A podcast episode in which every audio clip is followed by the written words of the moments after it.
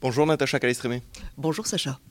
Comment s'est déroulé ces deux journées euh, intenses de rencontres entre la médecine douce et la médecine conventionnelle? Je suis ravie de voir que les gens euh, s'intéressent de plus en plus aux médecines dites complémentaires à la médecine conventionnelle. Est-ce que la médecine douce a beaucoup apporté à la médecine conventionnelle? Et la médecine conventionnelle a beaucoup apporté la médecine douce.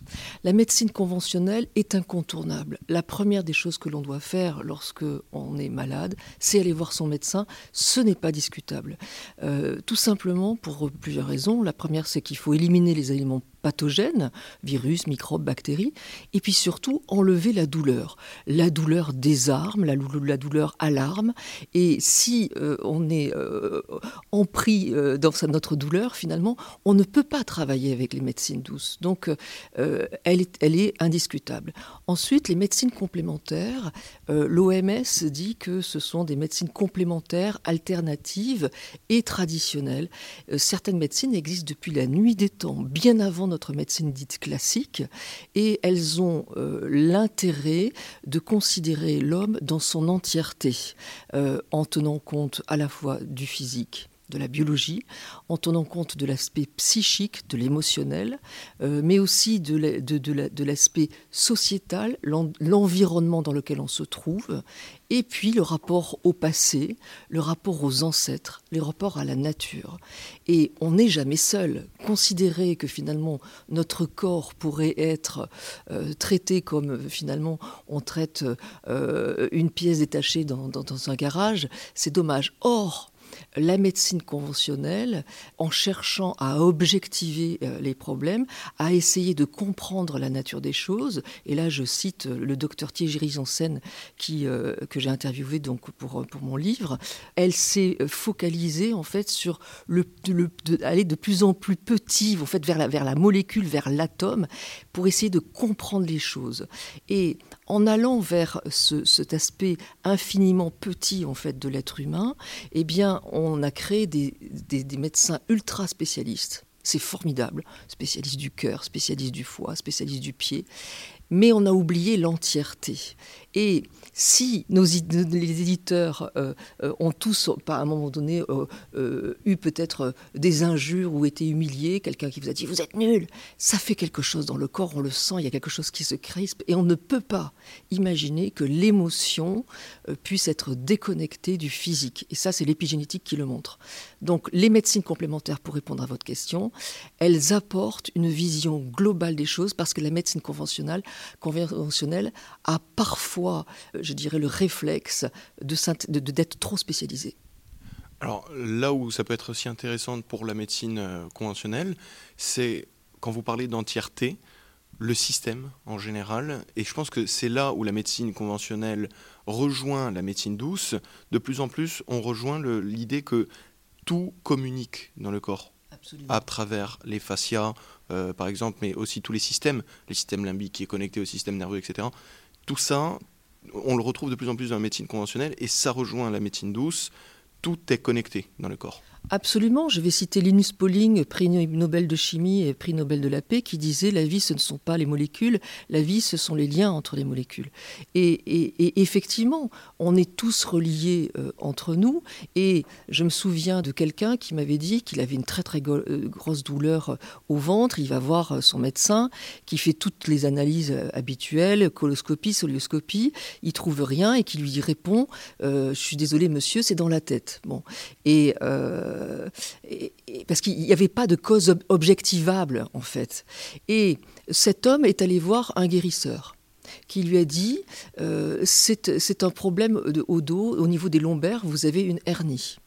Bon, c'est vrai que c'est pas évident d'imaginer qu'un problème au dos crée une douleur dans le ventre. Donc, qu'est-ce qui s'est passé? Il est rentré, il m'a appelé, je lui dis va voir ton médecin et dis-lui que tu as mal au dos. Il me dit mais j'ai pas mal au dos. Je dis mais dis que tu as mal au dos. Il a fait ça, ils ont fait un IRM, ils ont découvert la hernie discale au niveau de la lombaire.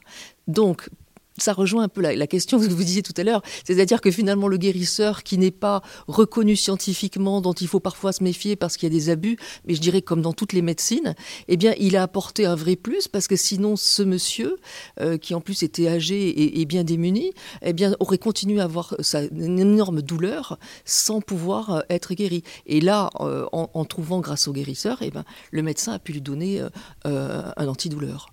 Et encore une fois, là où la médecine euh, conventionnelle et douce ont échangé, c'est aussi à travers la médecine chinoise. La médecine chinoise qui existe depuis des millénaires existe encore et est très utilisée et de plus en plus déborde sur la médecine conventionnelle à travers l'acupuncture qui est utilisée même désormais dans des hôpitaux.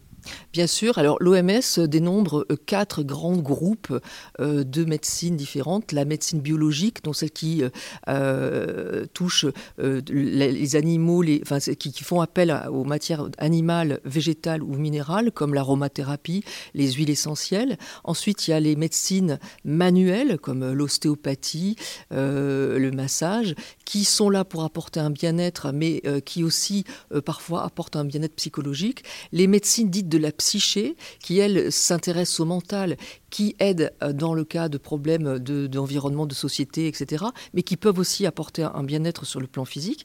Et puis, il y a les médecines complètes traditionnelles, euh, comme vous venez de, dire, dans les médecines chinoises, l'ayurveda, mais aussi l'homéopathie, qui repose sur une un concept en fait philosophique qui leur est propre et, euh, qui aussi ont, ce point commun euh, d'être liés à l'énergie. Euh, l'énergie, c'est central en fait à l'intérieur pour, pour, toutes ces médecines traditionnelles.